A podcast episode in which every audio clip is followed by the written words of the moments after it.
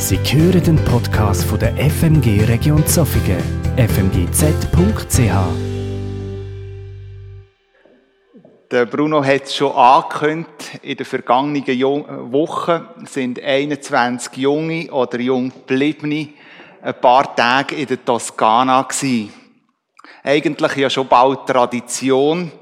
Ich habe mal nachgezählt, es ist das elfte Mal, wo so die Jungen auf Reisen gegangen sind. Die Tage sind prägt von intensiven Begegnungen, von intensiver Gemeinschaft. Rückblickend bin ich sehr dankbar über all das, was wir als Gruppe haben dürfen erleben. Unser Zusammensein, unseren Austausch, unsere Gespräche. Das Thema, das wir so über diese Woche hatten, das uns auch begleitet hat durch die Inputs durch und in der Kleingruppe, ist das Thema der Geistesgaben gewesen. Durch die verschiedenen Aspekte, die wir dort rausgepickt haben, haben wir uns Gedanken gemacht, was das für uns heisst, wenn wir die Geistesgaben entdecken, auch leben und was das kann bedeuten für eine Gemeinschaft, für eine Gemeinde. Was auch für ein Potenzial drin liegt, wenn wir die Möglichkeiten haben, unsere Begabungen zu leben. Für mich hat es die ein oder anderen Höhepunkte gegeben in dieser Woche. Ein Höhepunkt, den muss ich jetzt gleich noch so am Rand erwähnen, ist sicher das gewesen, dass am Sonntag Italien gewonnen hat. Die meisten von euch haben es sicher auch mit mir erwartet. Aber das war eigentlich nur nebensächlich in dieser Woche. Für mich, mehr mein grösster Höhepunkt war der, wo wir am Nachmittag am Meer waren und wo wir haben können zuschauen, wie der Silas Läubli ohne Hilfsmittel, ohne Krücken im Sand hat dürfen laufen für mich ein enormes Wunder, die Schritte können zu sehen, die er dort gemacht hat. Für mich ist es immer ein riesen Vorrecht, so die Tage mit unseren Jungen zu verbringen und zu sehen, wie die Jungen Schritte machen. Heute Morgen ist es mir einfach ein Anliegen, ganz speziell euch Eltern, die die Junge, die Familie von euch drin gehören, zu sagen, was für grossartige junge Menschen ihr in eurer Familie dürfen haben. Ich bin begeistert von ihnen. Und sicher wisst ihr das, dass ihr tolle Junge habt. Aber manchmal braucht man es, dass man es von einer anderen Seite auch nochmal hört. Ich bin immer wieder überrascht, was für ein Potenzial in ihnen liegt und wie ernsthaft, dass sie Jesus nachfolgen wollen. Und uns als Gemeinde, Gemeinde möchte ich eines mehr sagen, tragen wir Sorge unseren Jungen. Ich weiss, ich habe es schon häufig gesagt und ich werde nicht müde, es immer und immer wieder zu sagen. Sie sind ein Teil von unserer Gemeinde und ich wünsche mir, dass sie mit ihren Begabungen, mit ihrem Potenzial auch in unserer Gemeinde dürfen Plattform haben wo sie das dürfen ausleben Im Gemeindeinfos vom September wird dann noch ein bisschen mehr drin stehen, was alles in dieser Woche drin gelegen ist. Das wird dann jemand von den Jüngeren schreiben. Und für all die, die noch ein bisschen mehr hören wollen, ich mache euch Mut, heute nach dem Gottesdienst auf die Jungen zuzugehen. Es sind einige anwesend, die dabei sind. Ich glaube, auch sie haben Freude, wenn ihr euch interessiert, wie sie die Wochen erlebt haben. Das nur ein kleiner Exkurs zu der letzten Woche. Und jetzt nehmen wir eine scharfe Kurve Richtung Predigt. Ein Bauer ist zu 60 Tagen Gefängnis verurteilt worden. Und als er so in den Kisten innen gehockt ist und gewartet hat, bis die 60 Tage durch sind, hat er einen Brief von seiner Frau bekommen. Der Brief ist eindeutig in einer Wut geschrieben worden von ihr.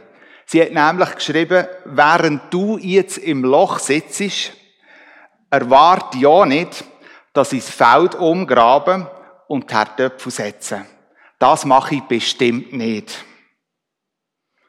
Der Bauer hat seiner aufgebrachten Frau ebenfalls mit einem Brief geantwortet und hat geschrieben, mach das auf keinen Fall. Grab das Feld nicht um. Denn in dem Feld habe ich das Geld und die Waffen versteckt.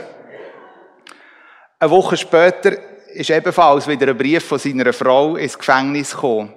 Und sie hat geschrieben, sehr wahrscheinlich hat jemand im Gefängnis die Brief gelesen. Nämlich die Polizei war da und hat das ganze Feld umgraben.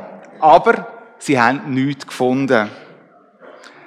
Die Antwort vom Mann aus dem Gefängnis ist relativ kurz denn er hat geschrieben, gut, dann kannst du ja jetzt die Herdöpfel setzen.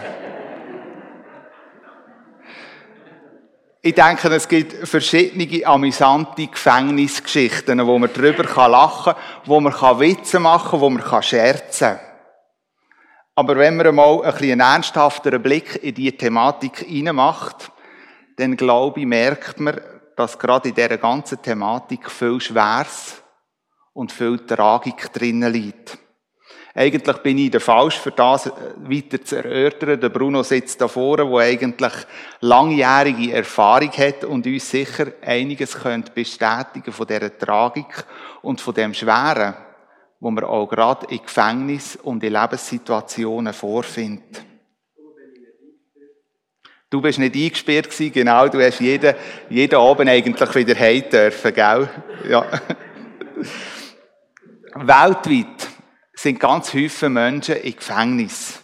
Die einen schuldig, absolut, aber auch immer wieder gibt es Menschen, die unschuldig über Wochen, Monate, sogar Jahre im Gefängnis sitzen. Und davon auch Christen. Auch Christen bleiben von dem nicht verschont. Dass das nicht neu ist, lesen wir in der Bibel. Auch dort kommen bei uns verschiedene Gefängnisszenen entgegen. Eine davon ist der Petrus, der gefangen genommen worden ist. Das lesen wir in Apostelgeschichte 12, wo dann aber durch einen Engel befreit worden ist. Eine weitere so Gegebenheit finden wir von Paulus und dem Silas ebenfalls in der Apostelgeschichte 16, wo sogar feig sind, im Knast zu singen. Und die beiden Männer haben erlebt, wie sie übernatürlich befreit worden sind. Wenn wir aber die Bibel lesen, dann finden wir schnell heraus, dass nicht alle Gefängnisstory mit einem Happy End geendet haben. Der Jakobus der Brüder vom Johannes, ist kurz vor dem Petrus eingesperrt worden. Und er ist nicht mehr lebendig aus dem Gefängnis rausgekommen, sondern dort enthauptet worden. Noch vor den Jüngern, die verfolgt worden sind und in Gefängnis gebracht worden sind, gibt es andere Leute, die ebenfalls erlebt haben, wie sie eingesperrt worden sind. Und das auch zu Zeiten von Jesus. Einer davon ist der Johannes. Der Johannes der Täufer, der erlebt hat, wie sein Leben eine abrupte Wendung genommen hat. Der Johannes ist gefangen genommen worden und hat das Gefängnis nicht mehr lebend verlassen. Der Johannes ist es gewesen, wo die Berufung hat, Bewohner von Israel vorzubereiten auf den Messias, wo wird kommen. Jesus selber hat über Johannes gesagt, dass er der größte Mann aus dem alten Bund ist. Er, wo bereits schon im Maleachi angekündigt worden ist. Der Johannes, ein wirklicher Mann Gottes, wo, so lesen wir, die Wahrheit geliebt hat. Und ebenfalls keine Angst hat, im König Herodes öffentlich eigentlich zu sagen, was er nicht gut gemacht hat. Und das hat zur Ursache gehabt, dass er ins Gefängnis gekommen ist. Wir lesen das im Lukas 3, Vers 19. Und so, so befindet sich jetzt also der Johannes im Gefängnis. Und im Gefängnis, so lesen wir, hat er mitbekommen, was Jesus alles gemacht hat. Und das hat ihn nicht unberührt gelassen. Was das in ihm sich bewegt hat, lesen wir im Lukas 7, die Verse 18 bis 23, die ich gerne mit euch möchte lesen. Lukas 7, die Verse 18 bis 23. Durch seine Jünger erfuhr auch Johannes von all diesen Dingen. Er rief zwei von ihnen zu sich und gab ihnen den Auftrag, zum Herrn zu gehen und ihn zu fragen, bist du der, der kommen soll? Oder müssen wir auf einen anderen warten? Die beiden kamen zu Jesus und sagten, Johannes der Täufer hat uns zu dir geschickt und lässt dich fragen, bist du der, der kommen soll, oder müssen wir auf einen anderen warten? Dabei wurden sie Zeugen, wie Jesus viele Kranke und Leidende und von bösen Geistern geplagte heilte und vielen Blinden das Augenlicht schenkte. Er gab den Boten zur Antwort, Geh zu Johannes und berichte ihm, was ihr gesehen und gehört habt. Blinde sehen, Lahme gehen, Aussätzige werden geheilt, Taube hören, Tote werden auferweckt und den Armen wird Gottes gute Botschaft verkündet. Und glücklich zu preisen ist, wer nicht an mir Anstoß nimmt. Die Geschichte, die wir jetzt miteinander gelesen haben, hebt sich irgendwo zu den anderen Geschichten aus dem Lukas-Evangelium ab. Die meisten Geschichten, die wir im Lukas lesen, werfen mit uns einen direkten Blick auf Jesus. Wie er hält, wie er Wunder tut, wie er lehrt. Und an dieser Stelle bekommen wir wie einen indirekten Blick auf Jesus. Wir lehren Jesus, wir können sagen, durch den Blick vom Johannes kennen. Ja, der Johannes, der Täufer, ist ein besonderer Mann Seine Beziehung zu Jesus, so glaube ich, ist für ihn auch anders verlaufen, als er sich das vorgestellt oder gewünscht hat. Bereits schon vor seiner Geburt ist klar gewesen, dass er von Gott ausgesucht worden ist, um den Weg von Jesus vorzubereiten. Er hat erfolgreich, könnte man sagen, zur Umkehr aufgerufen und hat viele Menschen getauft. Selbst Jesus ist zu ihm gegangen. Und in dem Moment, wo er sich vom Johannes hat taufen hat er ihn als Sohn Gottes, als Messias erkannt. Wie auch viele andere zu dieser Zeit hat auch, auch glaubst du, Johannes so das ein oder andere von dem Messias erwartet, was er tut, was er wird machen. Unter anderem, dass er die Finden aus dem Land jagt, dass er die Römer aus dem Land weist. Ja, dass auch irgendwo immer das Unrecht, wo geschehen ist, immer und immer wieder aufhört und dass die Versündigung gegen Gott wie gestoppt wird. Der Johannes ist voller Erwartungen Und dann ist er ins Gefängnis gerührt worden, obwohl er nichts verbrochen hat. Eingesperrt nur, weil er die Worte gesagt hat. Es ist Unrecht, dass du im Brüder seine Frau nimmst. Das hat er im König ins Gesicht gesagt. Und auch für einen Gottesmann hat so eine Ehrlichkeit, so ein Wort Folgen. Aber es wird deutlich, der Johannes hat mehr Gottesfurcht gehabt als Königsfurcht. Schon in der Antrittsrede von Jesus geht er darauf ein, dass er gekommen ist, um den Gefangenen Freiheit zu schenken. Aber wenn wir die Geschichte vom Johannes lesen, bekommt man irgendwo so den Eindruck, er merkt von dem Versprechen, wo Jesus da am Anfang gegeben hat, wie nichts. Stimmt das wirklich, was die Jünger mir erzählen? So oder anders muss sich der Johannes gefragt haben. Dass Jesus Kranke hält, Dämonen austreibt, Blinde wieder sehend macht, Tote wieder zum Leben erweckt. Warum passiert das alles und ich muss immer noch in den finsteren Zellen hocken? Wenn Jesus doch der ist, der von Gott versprochen worden ist, warum zieht er denn den Herodes nicht zur Verantwortung über all dem, was er da gemacht hat? Gut nachvollziehbar, dass in dieser Situation sich die Frage aufdrängt, bist du wirklich der, soll kommen? Oder müssen wir auf jemand anderen warten? Gut nachvollziehbar, dass der Johannes in dem Moment, wo er im Gefängnis sitzt, irgendwo noch immer Zweifel aufkommen. Gerade in dieser Situation, wo man eigentlich möchte, dass Jesus eingreift. wenn Jesus doch der versprochene Retter ist, warum schenkt er da nicht, dass der Johannes aus dem Gefängnis kommt? Der Johannes erlebt in dem Moment, wir können sagen, einen Ausnahmezustand. Und wir können nur schlecht nachvollziehen, was da wirklich ihm vorgegangen ist. Was das wirklich für ihn bedeutet hat und was für Prozesse das er erlebt hat. Aber ich glaube, so Lebenssituationen sind uns im weiteren Sinn irgendwo noch immer bekannt dass wir gefühlsmässig wieder Eindruck haben, wir erleben Gefängnismomente.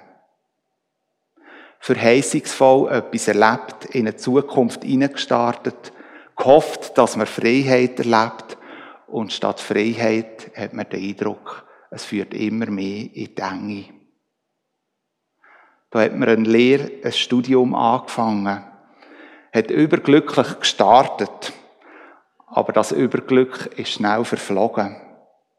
Und man hat irgendwo noch immer den Eindruck, die Lehre, die ich hier gestartet habe, die engt mich ein. Es ist nicht das, was ich mir gewünscht habe. Verheißungsvoll eine Ausbildung, ein Studium angefangen und irgendwo einmal den Eindruck bekommen, es übersteigt mein ganzes Sein, mein ganzes Denken. Aber auch als Ehefrau oder Ehemann, als Eltern, kann es Momente geben, wo irgendwo immer verheißungsvoll sind, aber sich ganz anders entwickelt haben. Ich glaube, auch im fortgeschrittenen Alter gibt es die ein oder andere Situationen, wo man so ähnlich erlebt. Ich denke, ich könnte noch häufig so Lebenssituationen aufzählen und sie kämen euch, der einen oder anderen, immer wieder mal bekannt vor. Wo man etwas geglaubt hat, erwartet hat und jetzt ist alles vergeben gewesen. Hat man sich zu viel von dieser Lebenssituation versprochen? Vielleicht zu positiv denkt? Habe ich mich in dieser Person geehrt oder vielleicht zu viel von ihr erwartet? Warum reagiert Gott in dieser Situation nicht? Ist es ihm vielleicht nicht möglich? Oder schlichtweg egal? Habe ich mich vielleicht falsch entschieden? Obwohl ich den Eindruck hatte, Gott hat dann so klar zu mir geredet. Ich glaube, ich könnte noch häufig Zweifelsgedanken aufzählen, die in unserem Leben so erwachsen können und auch je nachdem starke Wurzeln können schlagen.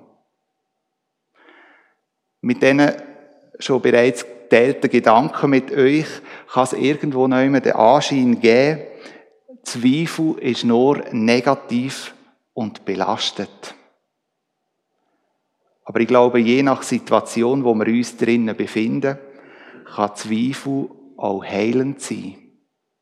Oder uns helfen, etwas zu korrigieren. Zweifel kann uns je nachdem auch bewahren, einen Fehltritt zu tun oder eine falsche Entscheidung zu treffen. Heute Morgen geht es mir nicht darum, irgendwo einen Weg aufzuzeigen, wie wir absolut zweifelsfrei werden, sondern vielmehr uns die Frage stellen, wie gehen wir damit um, wenn sich Zweifel in meinem Leben breit macht. Für mich ist an dieser Stelle der Johannes ein grosses Vorbild. Und ich möchte mit euch gerade so einen ersten Aspekt, wo wir bei ihm in seinem Handeln können entdecken genauer anschauen. Der Johannes, wenn wir den Text lesen, merken wir, wo bei ihm Zweifel aufkommen, lässt er denen nicht freien Lauf, sondern er unternimmt etwas. Es heißt nämlich, er rief zwei von ihnen zu sich, da sind Jünger gemeint, wo ihm eigentlich nachgefolgt sind, und gab ihnen den Auftrag, zum Herrn zu gehen und ihn zu fragen, bist du der, der kommen soll, oder müssen wir auf einen anderen warten? Johannes ist in einer aussichtslosen Situation. Er hockt im Loch und hat keine Zukunftsperspektive. Und in dem Loch hat er Zeit zum Nachdenken. Auf sein Leben zu schauen. Je nachdem auch ein Fazit zu ziehen. Hat es sich gelohnt, sich so für Gottes Sache einzusetzen? Oder ist es vergeben gewesen?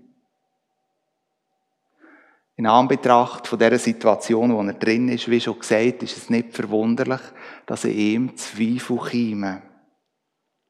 Doch der Johannes reagiert sehr stark.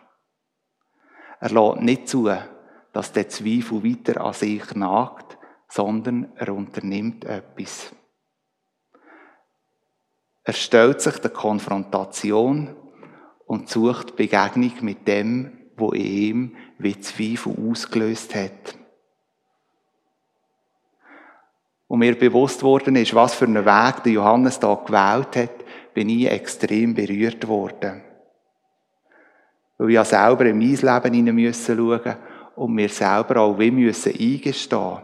Wie oft steht doch ich auch in der Gefahr inne, wenn irgendwo noch immer Zweifel kommen in meinem Leben, die am liebsten wie zu umgehen.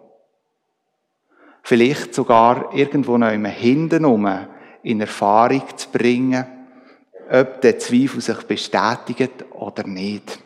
Ohne, dass ich mit den Betroffenen selber überhaupt geredet habe. Wie oft erscheint es einem doch irgendwo noch immer einfacher oder schneller, Zweifel indirekt anzugehen. Oder sich vielleicht sogar von dem, wo der Zweifel ausgelöst hat, wie zu distanzieren und ihm den Rücken zu kehren ohne überhaupt sich mit dem Zweifel genauer auseinandergesetzt zu haben. Wie viele Beziehungen sind schon in Brüche gegangen, genau wegen so einem Verhalten. Beziehungen zu Menschen, Beziehungen zu Gott. Wie gehst du mit Zweifel in deinem Leben um? Wo wär's dran, einen Schritt aus dem Zweifelsgefängnis zu machen und die dem bewusst zuzuwenden, statt abzuwenden. Der Johannes gibt seinen Jüngern eine Frage mit zu Jesus. Die Frage stellen die Jünger und sie bekommen eine eher seltsame Antwort über. Jesus sagt nämlich auf die Frage, die sie ihm stellen, nicht einfach, ich schaue den schon, oder ich bin, ich bin der Messias. Er erklärt sich nicht, sondern er gibt ihnen wie eine Aufgabe. Nämlich, schaut, was ich mache. Es heißt, geht zu Johannes und berichtet ihm, was ihr gesehen und gehört habt. Blinde sehen, Lahme gehen, Aussätzige werden geheilt, Taube hören, Tote werden auferweckt und den Armen wird Gottes gute Botschaft verkündet. Und glücklich zu preisen ist, wer nicht an mir Anstoß nimmt. An dem Punkt kann man sich fragen, hat die Antwort von Jesus irgendetwas an der Situation von Johannes verändert? Zugegeben äußerlich nicht. Der Johannes ist gleich im Gefängnis geblieben. Er ist gleich nicht drum herumgekommen, dass ihm der Kopf abgehauen worden ist.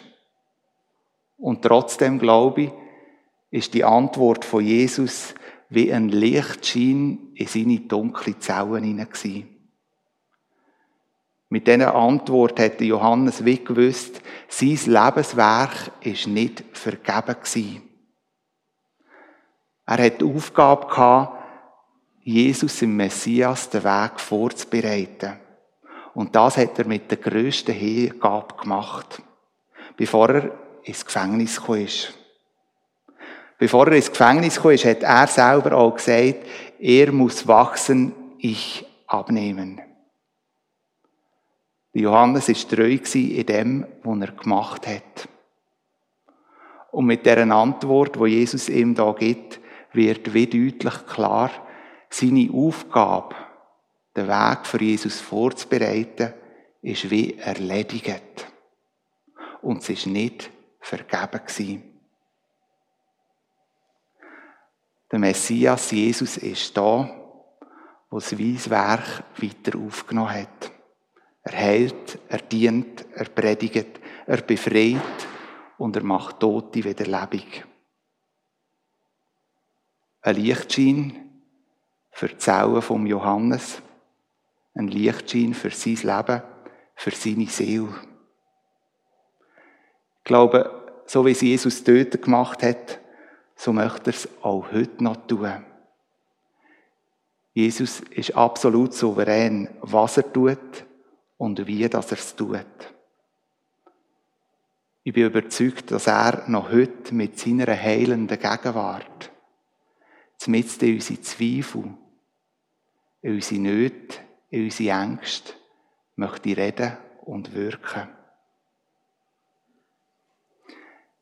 Ich wünsche dir, dass auch du, wenn du in so einem Gefängnis von der Zweifel drinnen hockst, von Jesus eine Bestätigung bekommst. Manchmal hilft es, aufs Vergangene und Erlebte zurückzuschauen, um wie eine Bestätigung zu bekommen, ja, er schaut und er weiß, was er tut. Bis heute. Für mich ist das Erlebte, das ich vorhin berichtet habe, vom Silas auf dem, im Strand, eigentlich so eine Bestätigung.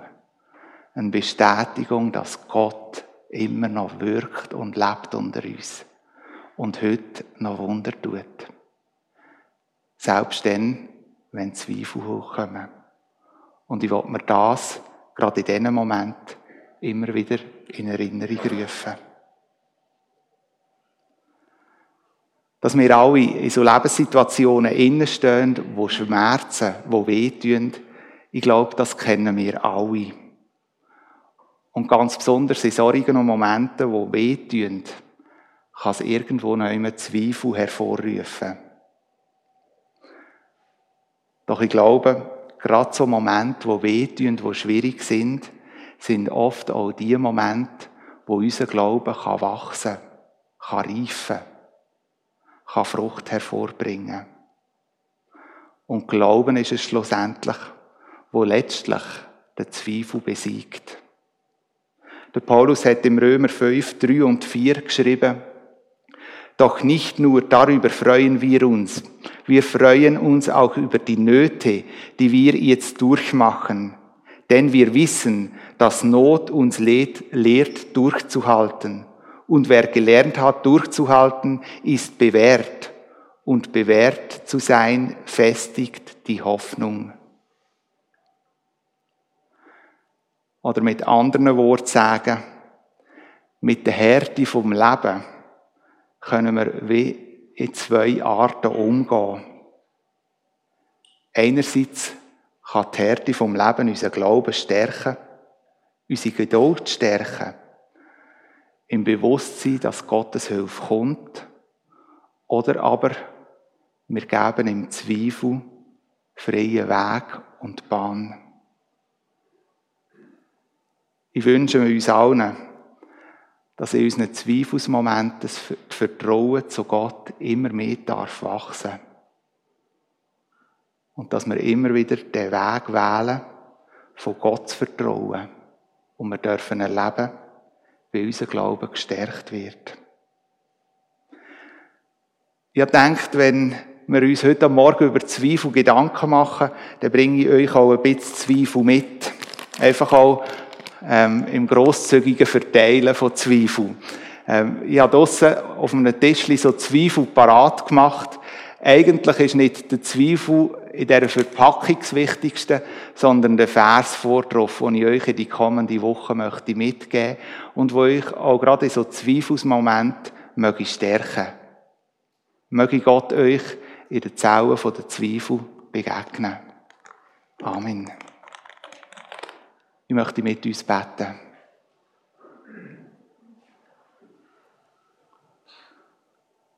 Der Jesus Christus von Herzen möchte ich dir auch einfach Danke sagen für das Lebensbild vom Johannes, wo auch mit in unser Leben hineinredet. Mit in diese Situationen möchte ich hineinreden, wo wir auch in unserem Leben Zweifel entdecken, Zweifel haben und damit kämpfen. Du weißt um jedes Einzelne, der heute am Morgen da ist und sich genau in einer so einer Situation befindet. Und Vater, in dem Moment möchte ich dich bitten, dass du uns Mut gibst, uns nicht von dem abzuwenden, davon zu laufen, sondern uns bewusst zuzuwenden, dir zuzuwenden. Begegne du uns in unseren Kämpfen und zieh du, zieh du unsere Blicke auf das, was du schon gewirkt hast, wo du am Wirken bist und wo du weiter wirst tun. Amen.